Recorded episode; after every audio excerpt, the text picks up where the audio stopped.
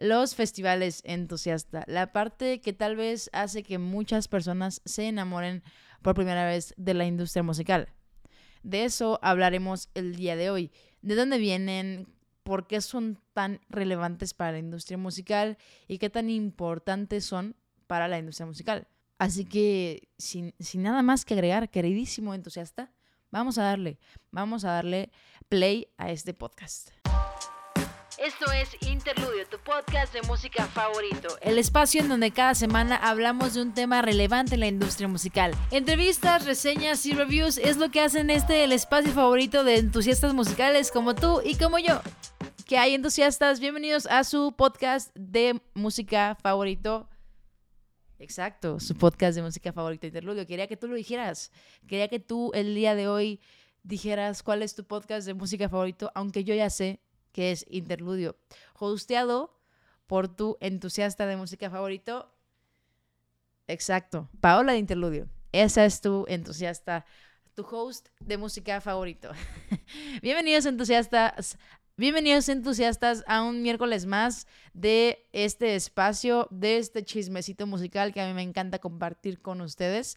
Em, el día de hoy tenemos un tema sumamente especial que a mí me gusta mucho. Obviamente el disclaimer de este, de este podcast es que me inspiré en el documental, en las series documentales que sacó Netflix llamada Woodstock 99.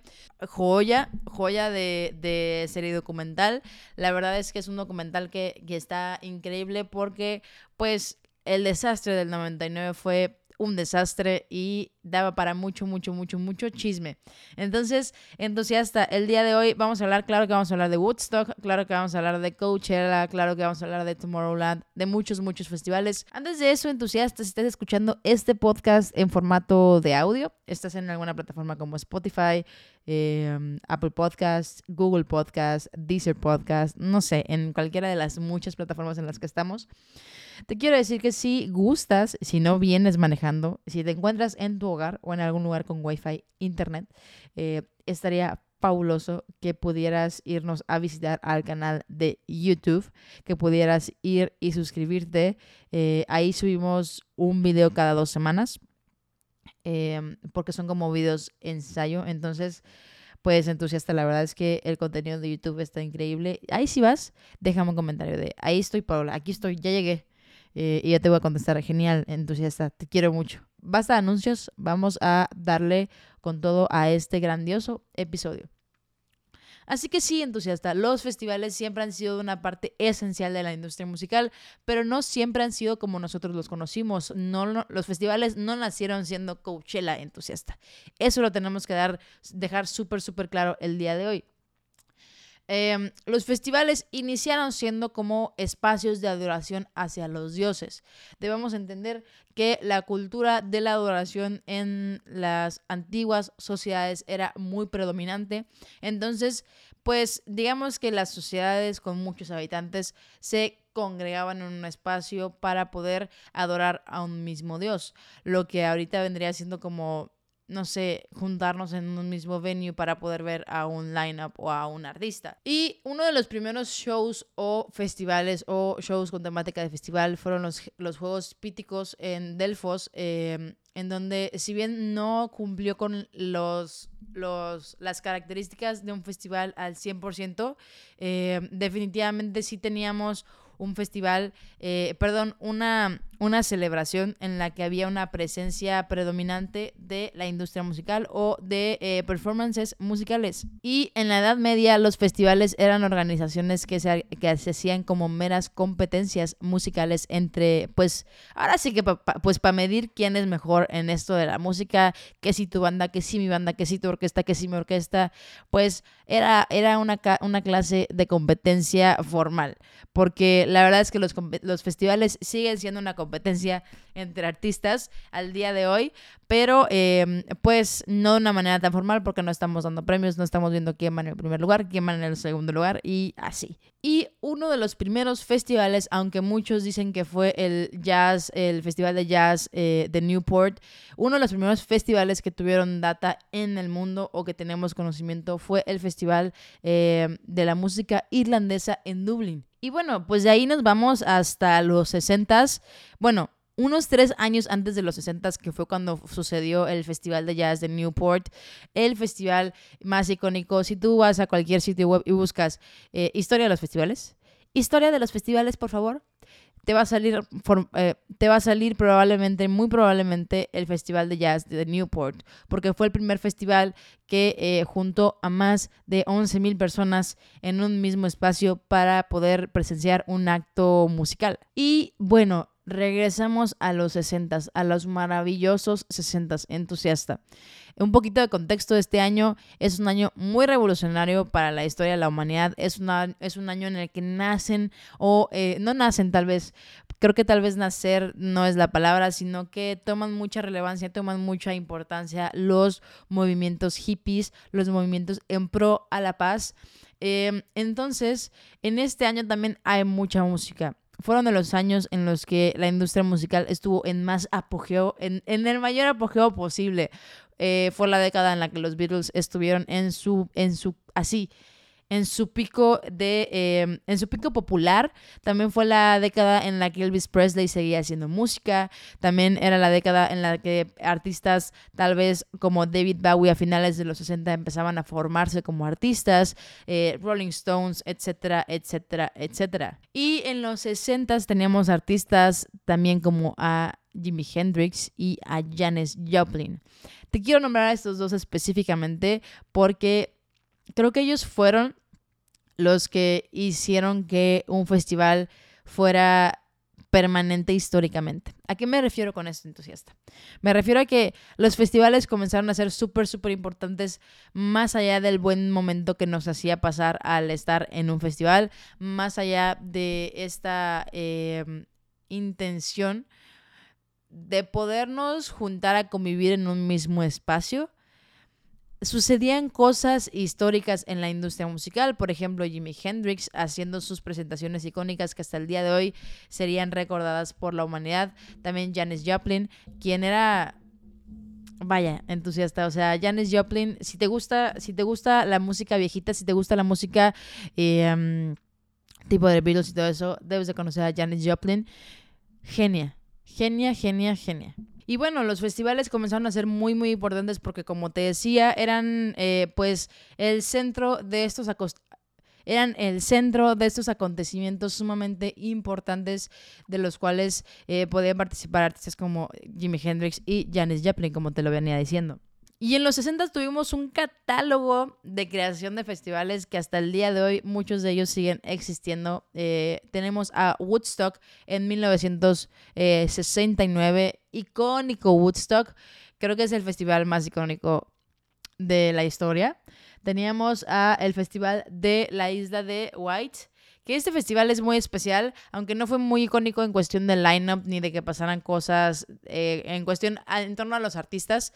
Fue un, fue un festival sumamente especial porque empezaba a denotar, a detonar, perdón, la importancia que podían tener estos, estos eventos en vivo para la sociedad, ya que empezaban a ver, eh, no, los festivales en ese momento no eran tomados con mucha seriedad, de hecho con nada de seriedad, la policía, eh, las personas que eran partícipes de ellos, la realidad es que no le daban mucha importancia ni mucha relevancia, entonces no decían como de, hey, sí tienes que mandar policía a ese festival sí o sí porque hay personas que pueden descontrolarse. No, no les importaba la realidad de entusiasta. O sea, la verdad es que a nadie le importaba mucho porque recordemos que en ese momento histórico este tipo de sociedades eh, entusiastas de la música, los entusiastas musicales de los 60 eran vistos como ay, los piojosos, ay, los hippies, ay, los rockeros que están sucios todo el día. Em, entonces, realmente así como que personalidades importantes o necesarias para la sociedad vista desde el canon, pues, de los policías, no lo eran. Entonces, lo que sucedió en esta isla de White es que fueron muchas personas, muchas más personas de lo que pudiera ser em, esperado y se creó una ley especialmente para los festivales, para las congregaciones de más de 5.000 personas en Estados Unidos. Y en 1960, ahí va, 1960, no 1960 y algo, no, 1960, los inicios de esta década, sucedió el Festival de Viña del Mar. El festival, uno de los festivales más icónicos que hasta el día de hoy persisten de la industria musical. Te puedo decir que Viña del Mar es un festival que le ha faltado muchísima, muchísima explotación, porque para los años que tiene, no puede ser que un festival que tiene 20 años como Coachella eh, tenga más presencia que un festival como que tenga más presencia que un festival tan, tan viejo como lo es Viña del Mar. Vayamos con esta pequeña línea histórica. Tenemos primero al Newport Jazz Festival que fue festejado en 1954. Eh, perdón si me están volteando, así como que me están viendo voltear mucho, pero es que tengo que ver las fechas para poder eh, dárselas bien porque no me las aprendí de memoria. Em, ese fue el primer, hablábamos de que ese fue el primer festival de la modernidad en 1954. Eh, creo que me equivoqué porque hace rato les había dicho en 1957, pero no, fue en 1954. Y de ahí nos vamos a The Monterey International eh, Festival, que fue 1957, que fue donde aconteció todo este espectáculo de Janis Joplin y de Jimi Hendrix eh, compartiendo escenario vaya, un momento histórico. De hecho, si vas a YouTube y buscas esas presentaciones individualmente de cada artista, te van a aparecer porque son una joya entusiasta.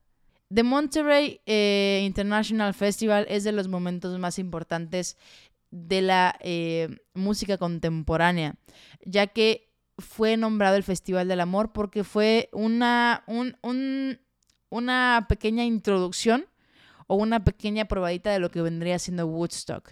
Creo, sin temor a equivocarme, que los eh, creadores de Woodstock fueron asistentes a este festival, les encantó la vibra, les encantó el concepto y dijeron yo también quiero hacer algo así.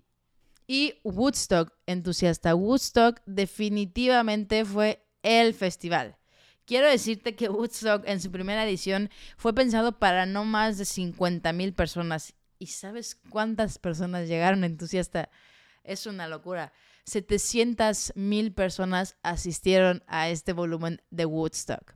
Woodstock 1969 es el festival por mucho, es el padre de los festivales y no por haber sido el, el, primero, sino porque realmente nos dio una probada de lo que era realmente vivir la música, nos dio una probada de lo que realmente era un festival de música hecho y derecho. Y aquí voy con todo esto entusiasta, a que el día de hoy los festivales masivos, hablar de estas cantidades de, personas, realmente eh, ya es como de, no manches, o sea, neta. Pero quiero que te imagines que en Woodstock no había seguridad, o sea, la seguridad, la seguridad eran unos cuantos guardaespaldas y eran los famosísimos comisionados de la paz que en ese momento sí funcionaban porque la vibra del festival era 100% hippie, era 100% vamos a pasarla bien, a compartir un espacio con todas las personas que piensan igual que yo, que escuchan la misma música que yo.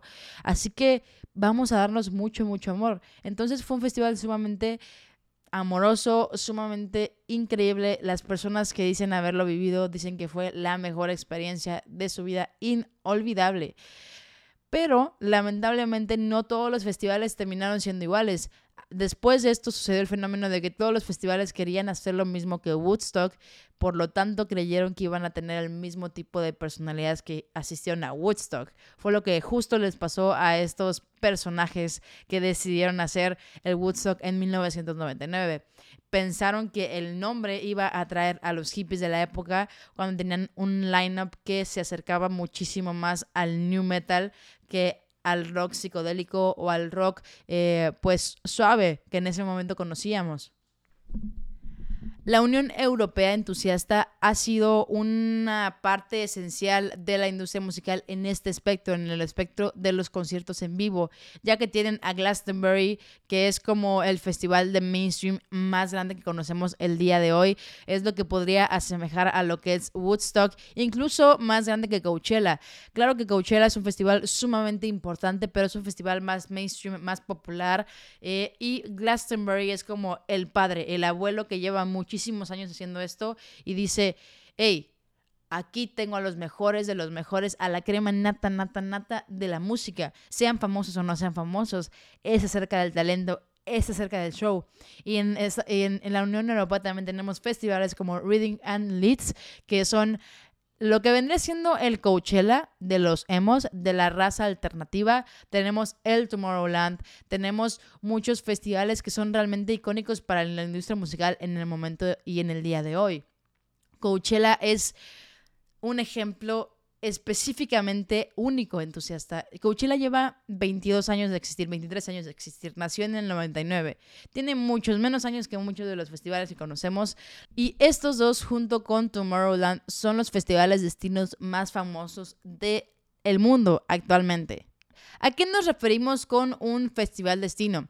Nos referimos eh, a los festivales que suceden en un espacio específico. Muchas veces tienen espacios para acampar, pero eh, realmente suceden en un lugar que no cambia jamás. Coachella, por ejemplo, sucede en el desierto de Los Ángeles. Tomorrowland sucede en Bélgica y Lollapalooza es el festival que tiene más sedes en el mundo. Por ejemplo, Villa del Mar es uno de estos ejemplos de los festivales eh, que son destino pero pues como te decía, creo que Villa del Mar es un súper dolor latinoamericano porque podría ser más de lo que es el día de hoy.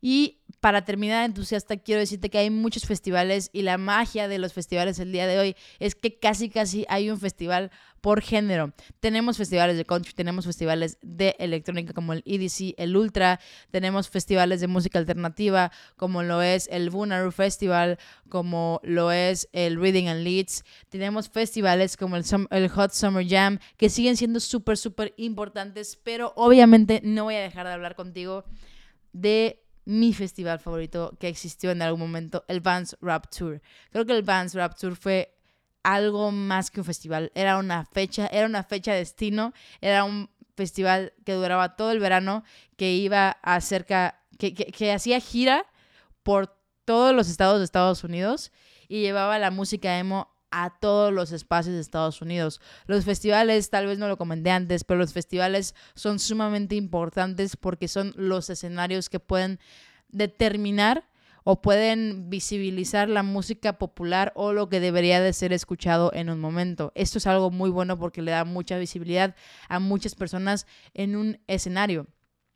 Eso sucedía con Vans Rap Tour. Vans fue algo icónico, no solamente para la cultura emo pop, fue algo icónico para la cultura musical. Imagínate girar todo Estados Unidos con 15 bandas, un lineup de 15 bandas, era algo era una locura. El día de hoy puedes eh, escuchar o puedes buscar playlists, eh, videos, no sé, de todo de Vans Rap Tour. Obviamente Vans Rap Tour ya no sucede, ya no existe. Em, y fue lo que nosotros conoceríamos como algo de lo mainstream que sucedía eh, en Estados Unidos, que era muy aspiracional para toda la cultura popular. Casi toda la cultura como alternativa de los 2000 era emo, entonces eh, Vans Rap Tour era lo que ahora conocemos como un Coachella para los adolescentes, porque realmente era un destino al que todos queríamos ir, incluyendo yo. Vans Rap Tour duró casi 20 años y es algo icónico, es algo wow, entusiasta. Solo te quiero decir que de, de Vans salieron bandas como Fall Out Boy, salieron bandas como 21 Pilots, salieron bandas como Paramore, eh, Paris, muchas, muchas, muchas, muchas bandas como incluso Blink 182. Eh, creo que en algún lineup estuvo Green Day, etcétera, etcétera, etcétera. Vans Rapture era una locura. Y es uno de los festivales que casi nadie habla porque no era tan mainstream, pero es uno de los festivales más icónicos que hemos tenido la oportunidad de visibilizar en las últimas décadas. Así que entusiasta, yo sé que tal vez me faltó de que uno u otro festival ahondar un poquito más, pero ya no quiero hacer estos episodios más largos, más eh, sí, más largos, porque creo que podemos sintetizar la información y tal vez si te gusta platicar más acerca de este tema, voy a estar subiendo mucho contenido acerca de él en eh, mi Instagram, interludio.mx. Ve a seguirnos porque estamos haciendo un buen de dinámicas, un buen de contenido súper chido. Así que entonces hasta muchas gracias por estar aquí y nos vemos en el próximo episodio, nos vemos en el próximo miércoles de Interludio. Escucha mucha música, les amo.